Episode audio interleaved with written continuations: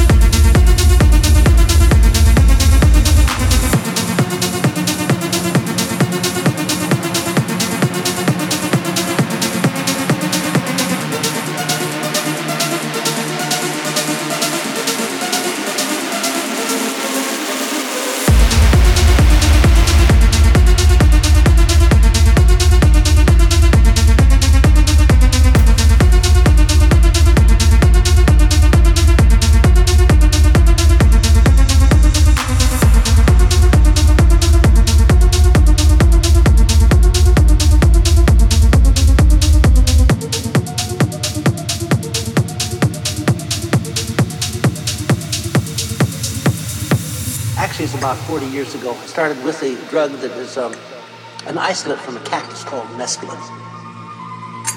And uh, it was a, an eight hour experience. My curiosity was it's such a simple molecule.